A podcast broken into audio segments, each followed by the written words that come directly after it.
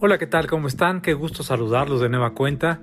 Hace ya algunas semanas que no tenemos oportunidad de encontrarnos.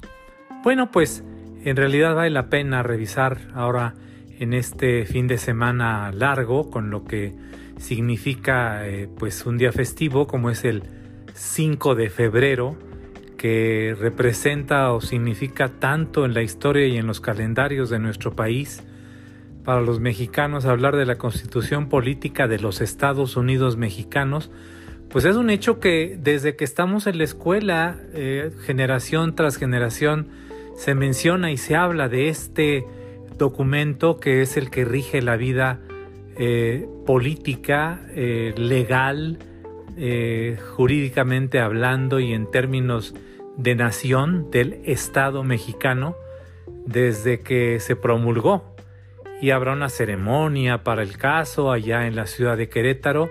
Saludos a todos los amigos de Querétaro que tenemos tantos allá.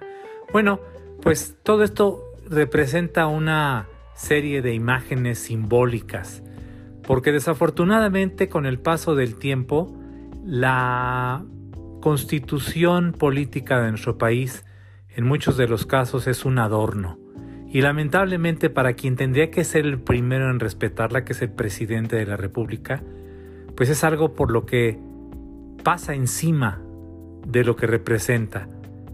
No me vengan con que la ley es la ley, ha dicho en sus reuniones muy temprano. En todo caso y para todo lo que realiza, si la constitución se convierte en un obstáculo, encuentra la manera de darle la vuelta o de saltársela. Ese es un pésimo ejemplo. Esa es una manera verdaderamente burda de intentar cambiar las cosas por capricho, por decreto, porque así lo quiero yo, porque mi palabra es la ley, como se ha dicho ya en algunos textos importantes que han analizado la labor de quien funge como presidente de este país en años recientes. ¿Qué tanta celebración? ¿Qué tantas reuniones? ¿Qué tanto estar en el Teatro de la República para hablar de lo que significó la firma de ese documento y su promulgación si no se cumple con lo que representa? Si un ministro de la Suprema Corte de Justicia puede mantener su cargo después de haber plagiado una tesis y después de haber mostrado que no cumplió en términos legales con la ley para poder acceder a un título universitario en la carrera de Derecho. ¿Por qué celebrar tanto y por qué hablar tanto de la Constitución si no se respeta en términos de lo que representan también las instituciones independientes como el Instituto Nacional Electoral, como los institutos que tienen que ver con la transparencia y la rendición de cuentas, como todo lo que tiene que ver con el Instituto de Telecomunicaciones en México. ¿Para qué hablar tanto de celebrar?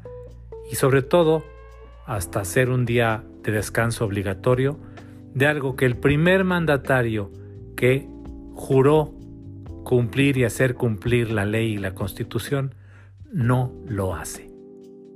Reflexionemos en estos días, pensemos todo lo que esto significa y lo que el partido político que está ahora en la parte alta con un presidente de la República y con muchos gobernadores y una enorme cantidad de diputados levantadedos, levantamanos, representan para México. Soy Leopoldo de la Rosa y estoy a sus órdenes en Twitter, arroba Poldelar, en Facebook también, Leopoldo de la Rosa. Nos veremos pronto y qué bueno que me escuchen a través de estos podcasts en donde pues hay mucho, mucho que charlar. Por hoy, gracias y hasta siempre.